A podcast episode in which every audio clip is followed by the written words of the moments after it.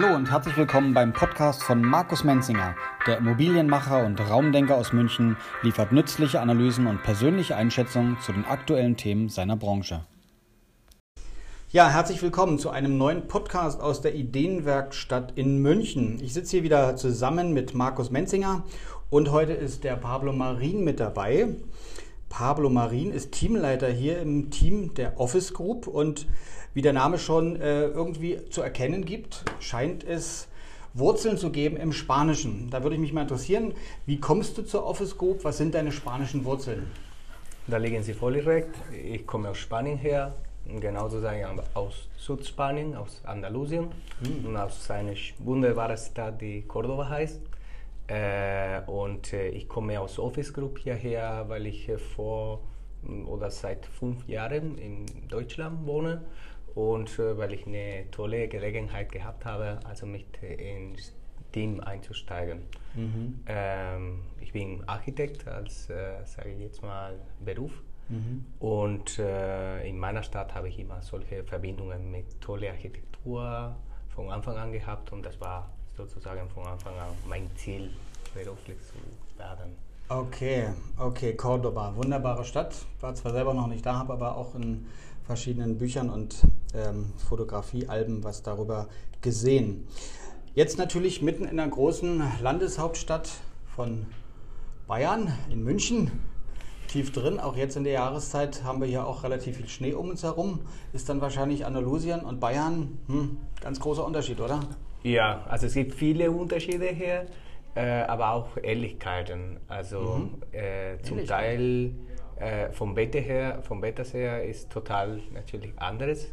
Äh, an die Kälte gewöhnt sich man nicht so schnell daran, aber an die Menschen schon. Also ich fühle mich hier sehr gerne willkommen und äh, äh ich glaube, Deutschland allgemein ist ein sehr freundliches Land für Ausländer her und diese Multikulti-Geschichte von München äh, gab es auch von Anfang an in der Wurzel meiner Stadt. Wir waren auch eine multikulturelle Stadt, wo mhm. Juden, Islamischen und äh, Christliche zusammen gewohnt haben und zwar in mehr Ruhe, als man gedacht hat. Deswegen haben wir so eine okay. reiche Kultur. Und das, äh, das liegt an, an andalusischer Art zu sein auch. Also wir sind sehr offen. Und äh, wenn man hier einsteigt in der deutschen Kultur, in der bayerischen Kultur, langsam merkt man, dass die Menschen auch so offen wie wir sein konnten. Okay, okay, wunderbar. Da kann ich immer noch kurz was dazu sagen, weil das, äh, das Spannende am, am, Pablo ist ja eigentlich, dass er, also nicht nur das von der Kultur her, was er jetzt gerade erzählt, sondern was wirklich ähm, äh, faszinierend ist, fast schon, muss ich sagen, in, in seiner Genauigkeit. Also erst, wir sagen immer Spaßeshalber, er ist, er ist genauer wie jeder Deutsche bei uns hier. Also wirklich faszinierend zu sehen, wie, mit welcher Exaktheit er bei uns arbeitet und akkurat er ist und so weiter. Also wie er sich hier ins Team einbringt, ist wirklich ganz, ganz stark. Aber der, der Spaß ist halber sagen wir dann immer, also wie gesagt, er ist mehr der Deutsche als jeder Deutsche hier bei uns im Büro, weil er halt eben genau diese Akkuratheit eben auch hat und diese Genauigkeit, die, auf die er halt eben auch sehr Wert legt. Aber das hat ja genau mit dem Projekt zu tun, was wir gleich auch ein bisschen näher besprechen werden, wo wir das natürlich auch wirklich brauchen und nötig ist, eben genau in dieser Exaktheit auch zu arbeiten. Genau, wir wollen heute mit dieser Folge des Podcasts mal so einen Einblick geben, was kann so ein Projekt sein? Wie fängt es an? Wie verläuft es? Was kann der einzelne Architekt, der Planer da auch mit bewirken? Wir haben das Projekt ausgewählt in der Denise-Straße. Genau. Ähm, fangen wir gleich vielleicht mal an. Wie kam es eigentlich dazu?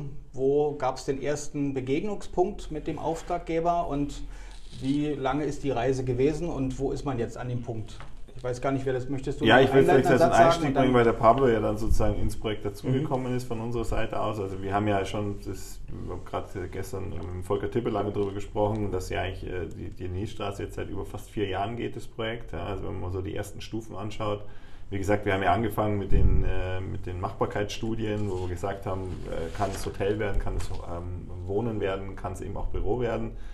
Dann haben wir viele Gespräche geführt mit Hotelbetreibern auch und haben uns Gedanken gemacht, wie das Wohnen sein könnte, haben natürlich mit der Stadt gesprochen, was überhaupt möglich ist, etc. etc. Und das war ja auch ein sehr, sehr spannender Prozess, um überhaupt danach hinzukommen, wo wir jetzt eben auch sind. Also sprich, dass es ein Bürohaus wird, ein, ein Refurbishment, eine Revitalisierung eines bestehenden Gebäudes. ähm, wo wir wirklich komplett alles äh, rausreißen, sogar die Fassade neu machen. Also das ist wirklich nur noch der, der nackte Körper, der da steht, eigentlich auf Stelzen. Äh, und der Rest wird eigentlich neu gemacht. Und das ist eben eine große Aufgabe hier von Pablo, uns dabei zu unterstützen. Eben. Mhm, okay, wunderbar. Vielleicht helfen wir mal all den unseren Hörern hier von dieser Podcast-Folge, die vielleicht jetzt nicht in München so beheimatet sind. Denise-Straße mhm. ist dir jetzt natürlich wohl vertraut. Wo ist denn das genau in München? Äh, die Dennisstraße liegt äh, ziemlich zentral, ich sag mal in der Nähe von der Grenze zur Innenstadt, direkt am Hauptbahnhof. Und äh, es ist einfach eine große Immobilienmöglichkeit für Giada, äh, sowas äh, einfach mitmachen in so einem Projekt und vor allem in dieser Lage, was auch natürlich dann zu einem späteren Punkt Schwierigkeiten bringt, weil der Access ist einfach immer nicht so sage ich jetzt mal, leer, wie man für eine Baustelle sich wünscht oder mhm. irgend solche Themen natürlich tauchen auf. Okay, jetzt haben wir den Standort mal benannt. Vielleicht mal, damit wir das Projekt so ein bisschen für unsere Hörer greifbarer machen, so die Haupteckdaten, die man so wissen muss, damit man mhm. einschätzen kann, was ist denn das eigentlich für ein Projekt? Also die Denisstraße ist eigentlich ein, man nennt es äh, Generalsanierung.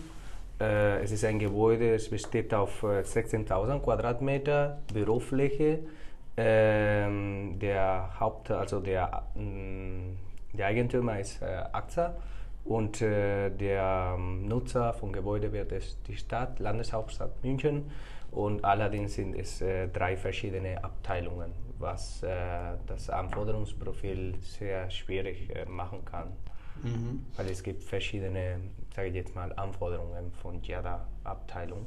Okay, gehe ich vielleicht nochmal einen Schritt zurück. Jetzt habe ich von, von Markus gehört, dass es jetzt am Anfang vielleicht auch noch nicht ganz klar war. Was wird es für eine Nutzung geben? Mhm. An welchem Punkt bist du jetzt da eingestiegen und was war dein, dein Einstiegsprojekt oder deine Einstiegsaufgabe? Ich bin in der Leistungsphase 2, also vor Endbusphase, eingestiegen, wo, sage ich jetzt mal, die Studienmachbarkeit schon klar war, dass der Ziel war, die Büronutzung vom Gebäude äh, und äh, ich bin so eingestiegen in den, äh, in den einen Punkt, in dem die letzten äh, Abstimmungsbedarf schon am Laufen waren zwischen Nutzer, also die Stadt und wir, äh, Office Group als Planer.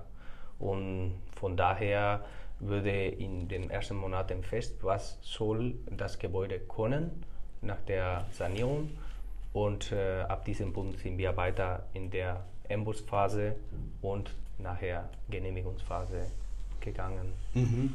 Jetzt sind wir ja hier in der Ideenwerkstatt, wo, wenn man jetzt nach rechts und nach links schaut, ja ganz viele Ausstattungsmöglichkeiten sieht, wie ein Büro aussehen kann. Jetzt erzählst du uns was von der Stadtverwaltung, von drei Abteilungen, die hier reinziehen. Da könnte man natürlich vermuten, dass die jetzt ganz herkömmlich denken, wenn es um die Ausstattung des Hauses geht. Und wie war die Ausgangslage und was konntet ihr dann daraus machen? Also äh, es gibt äh, für mich drei Hauptmeilensteine äh, in dieses Projekt, wenn es um die Anforderungsprofil geht und gegenüber der Stadt vor allem. Das mh, mm, erste Thema war, dass sie ganz klar hatten, äh, es würde Zellenbürostruktur gewünscht, aber äh, da wir schon äh, viele Erfahrungen in der Landschaft äh, von äh, Büroarchitektur haben, äh, würde von uns vorgeschlagen, dass wir schon in einem Zeitpunkt sind, in dem man flexibel arbeiten soll. Und äh, wir haben einen Vorschlag vom flexiblen Mittelzone irgendwie entwickelt.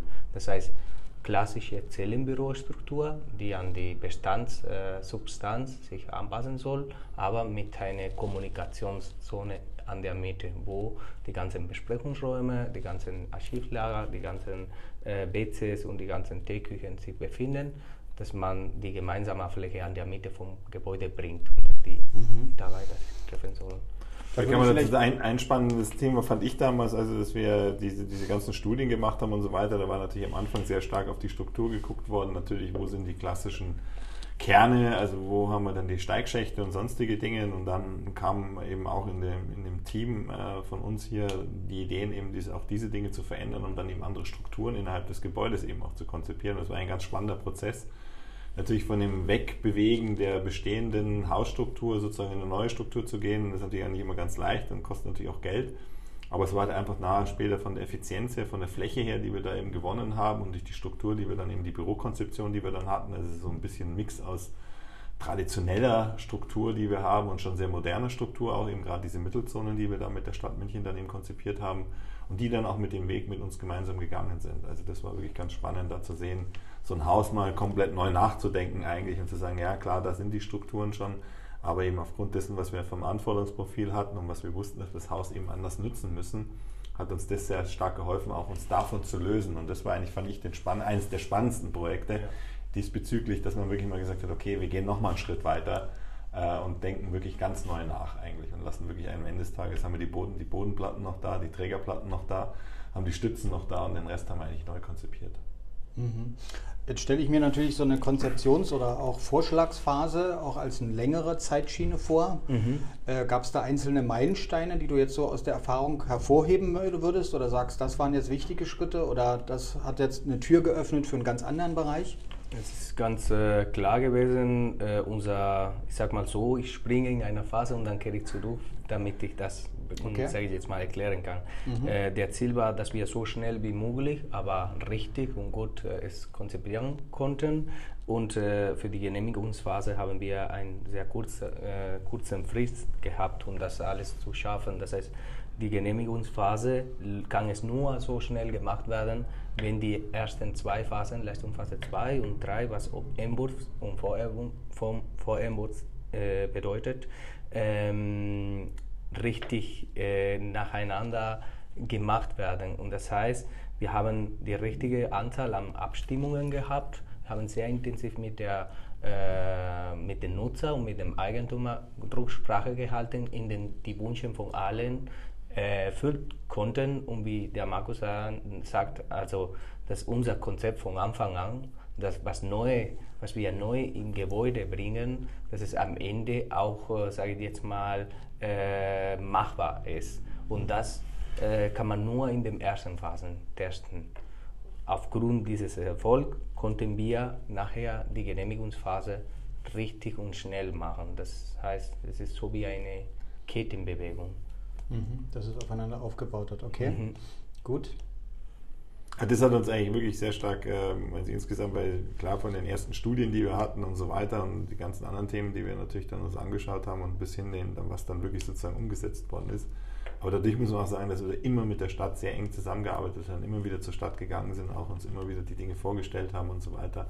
Und dann sehr gutes Miteinander war, konnten wir dann eben auch in diese Genehmigungsphase dann auch wirklich relativ schnell ans Ziel kommen, was uns natürlich viel Zeit gespart hat, dann eben und jetzt dann später für die ähm, LP5 natürlich dann dementsprechend den Zeitraum dann zu haben und die dann wirklich gut ausführen zu können. Mhm. Also das war sicherlich einer, einer der Meilensteine für das Projekt insgesamt mhm. vom Zeitmanagement her. Okay. Ich möchte vielleicht äh, aufgrund, was Markus jetzt erklärt hat, äh, mm, nur dazu sagen, dass wir es vielfähig gemacht haben. Also wir sind jetzt in der aktuellen Zeit, wo alles über E-Mail läuft, aber genauso haben wir, sage ich jetzt mal, Begehungen von von der, also von der jetzigen Lage der Stadt gemacht, wo wir einfach äh, andere Dinge aufnehmen sollten, wie zum Beispiel, äh, wie sind die LKWs, die, sage ich jetzt mal, staatlich benutzt werden, passen die da wirklich? Also es, es, ist schon vielfähig gemacht worden, also Rücksprache per E-Mail oder äh, durch Excel-Dateien, durch Bücher, also Raumbücher und so. Und äh, wie gesagt, diese Abstimmungen sind die am Ende und die Rücksprache mit den Kunden ist, was uns ans Ziel bringt. Mhm. diese Abstimmung, das ist ja so ein Prinzip der Office Group, alles aus einer Hand. Wir genau. reden mit dem Nutzer oder dem Mieter und wir reden aber auch mit dem Vermieter oder dem Eigentümer.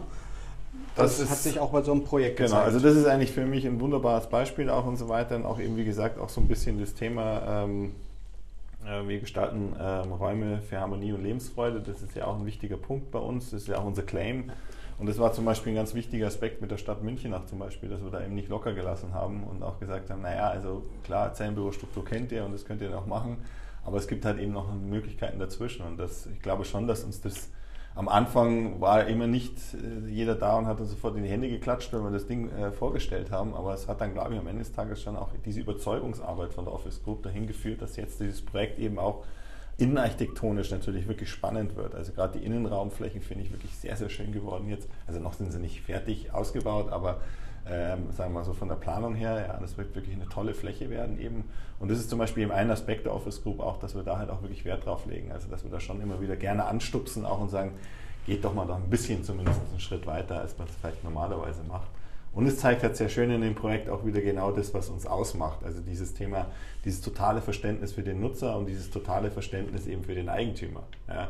Weil klar, ich meine, am Ende des Tages muss einer das ganze Ding zahlen, die anderen wollen aber genau diese Fläche, also Sprichwort, was wir wieder haben, Mieteinheiten versus Organisationseinheiten.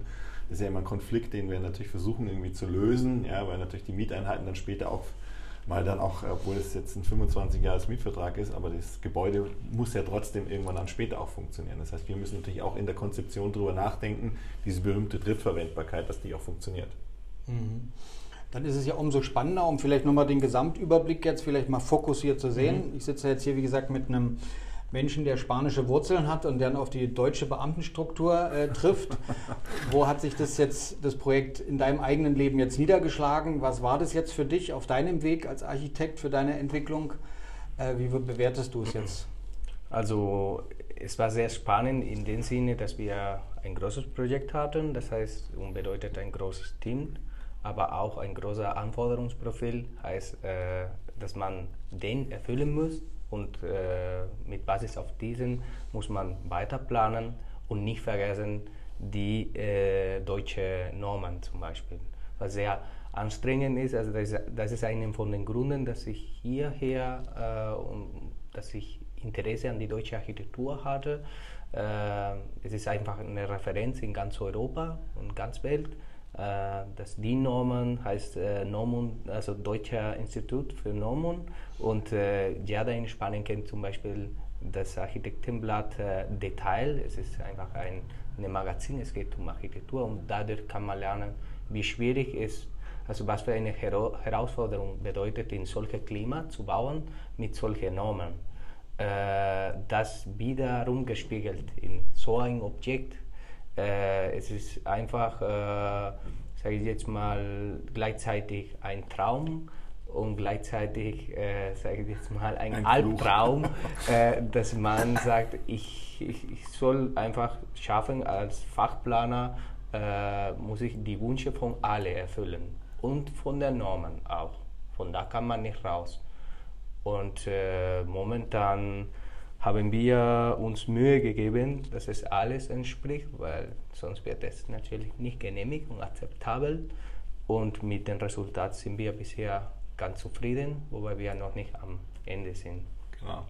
Also wird sicherlich noch, eine, noch, noch ein Weg werden, äh, mhm. bis das Ganze dann natürlich auch sozusagen jetzt in die Endphase geht. Also wir, wir rechnen damit, dass wir bis Ende des Jahres äh, das Haus übergeben können. Und dann gibt es natürlich die ganzen Abläufe noch, die dann danach passieren werden.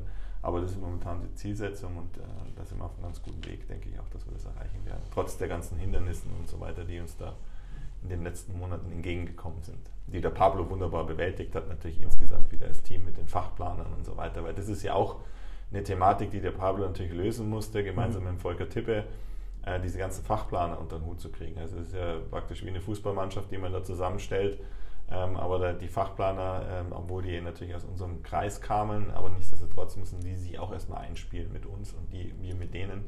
Und das war sicherlich auch eine der großen Herausforderungen von diesem Projekt. Klingt nach viel Flexibilität, die gefordert war, viele Dinge unter ein Dach zu bringen. Ähm, auch wir haben jetzt hier an diesem Projekt gesessen oder gesprochen darüber in der Ideenwerkstatt, die ja auch für Offenheit, für Transparenz steht. Hier gibt auch die Office Group auf diese Art und Weise mal ein wenig Einblicke, wie so etwas ablaufen kann. Jetzt vielleicht zum Abschluss hin so die Frage, ähm, deine Historie hast du erwähnt, dieses Projekt ist erwähnt. Wie sieht sich so Pablo Marin jetzt in der Zukunft? Wie wird es weitergehen mit Projekten? Was für Ziele hast du dir selber gesetzt? So? Kannst du das mal beim Namen nennen? Also ich habe aufgrund des letzten Objektes und Erfahrung in der, in der ähm, Tätigkeiten beim Office Group, beim Projekt erlebt, dass man ähm, oder dass ich gerne mich äh, verbessern will in der Richtung BIM arbeiten. Das machen wir schon äh, in der Dänishstraße. Also alles, was äh, die Zukunft betrachtet, ist eine bessere Koordination zwischen Fachplaner Das ist das Building Information Modeling oder wie man das heißen will, weil am Ende geht es nicht nur um 3D-Modellierung, sondern wirklich, dass man erschafft irgendwelche äh, Mechanismus, das erlauben eine bessere Koordination, eine bessere Reaktion von der Planung her. Ähm, auch habe ich miterlebt das Thema Bestand versus Neubau äh, in der Denisstraße, äh, um ein Beispiel, das sage ich jetzt mal zu äh, erwähnen, wäre es, wenn man zum äh, Schneider geht, äh, dann Neubau wäre es, äh, ich lasse mich einen Anzug, sage ich jetzt mal, komplett neu machen, angepasst an meine Form. Es ist einfacher, meiner Meinung nach, in welchen oder in bestimmten Aspekten oder ich arbeite im Bestand. Und das Bestand ist, sage ich jetzt mal, der Anzug war da, also mein Gebäude ist irgendwie dort und ich muss als guten Schneider äh, eruieren, wo kann ich schneiden und wieder zusammennähen, dass es zu dem Mensch am besten passt. Und äh, dadurch gibt es schon, sage ich jetzt mal, im Vorfeld Schritte, die man gehen muss, äh, um das immer wieder besser zu machen. Und da habe ich schon den Eindruck, wir sind sehr gut ausgestattet, aber man lernt immer wieder was Neues.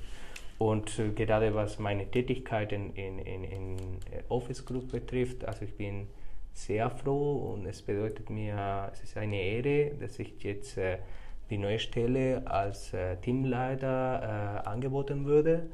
Mache ich seit, äh, sage ich jetzt mal, kurz einen Monat und kann ich nicht genau sagen, äh, was, sage ich jetzt mal, wie es sich weiterentwickelt hat, weil es wenig Zeit ist. Aber ich kann nur dazu sagen, dass äh, für mich bedeutet eine Herausforderung. Ich werde viel äh, mir, also ich werde mir viel Mühe geben, dass ich äh, gut und besser werde in dem Zeitmanagement und Teammanagement werde ich viel lernen davon und es ist natürlich eine Entwicklungsmöglichkeit, dass meine Fähigkeiten äh, für die Zukunft äh, übergreifend, sage ich jetzt mal, steigern und vor allem, wie gesagt, also die beim so einem tolles Team, äh, die Teamleitung zu machen, es ist einfach großartig. Okay, das klingt doch wunderbar, auch wenn man als Chef sowas hört, dass genau. die Mitarbeiter Vielen zufrieden Dank. sind, ihre Entwicklungschancen wahrnehmen ja. und sich entwickeln wollen. Wunderbar. Damit haben wir einen kleinen Einblick gegeben in das Projekt in der Denisstraße. Wer an dem Gebäude vorbeifährt, hat vielleicht auch in letzter Zeit mal gesehen, dass da auch die Office Group die Gelegenheit nutzt, auf sich aufmerksam zu machen. Genau. Das wollen wir auch mit dem Podcast machen. Und auch dieser Podcast soll dazu dienen, in die Ideenwerkstatt einzuladen für diejenigen, die mit ihren Projekten auch an den Punkt gekommen sind, wo es dran ist, entweder den Bestand zu verändern, bleiben wir an dem Bild von Pablo, vielleicht den Anzug ein bisschen anzupassen oder dass es vielleicht auf einem Freigelände irgendwo um einen Neubau oder eine ganz neue Strukturierung geht. Dafür kann die Office Group bestimmt ein guter Partner sein. Vielleicht ein Satz fände ich ganz schön, vielleicht auch, dass wir damit auch gerne anbieten, dass wenn zum Beispiel jemand mal jetzt den Podcast hört und darüber Fragen hat, gerne sich beim Pablo melden könnte und da einfach für nähere Informationen nochmal zu kommen. Vielleicht hören auch mal äh, angehende Architekten im Podcast und weiß ich irgendwas und wollen vielleicht mal irgendwas darüber erfahren. Ich glaube, das macht der Pablo gerne, darüber ein bisschen was zu erzählen. Auch gerne in die, in die Ideenwerkstatt eingeladen. Dafür haben wir die Arena hier auch, wo wir vielleicht noch ein paar Leute zusammenführen können. Dann könnte der Pablo auch mal zum Beispiel den Leuten ein bisschen was erklären und erzählen darüber. Auf jeden Fall. Ja. Wunderbar. Und wenn dann jemand auch ganz gerne sich Spanisch unterhalten möchte, dann kann er auch kommen und auf diese Art und Weise das Multikulti, das multinationale Team hier kennenlernen. Ja, vielen Dank für die Aufmerksamkeit bei diesem Podcast. Vielen Dank euch beiden, Pablo, Markus, dass Dank. ihr mitgemacht ja. habt. Ja. So, das war's für heute. Herzlichen Dank für Ihre Aufmerksamkeit und Ihr Zuhören.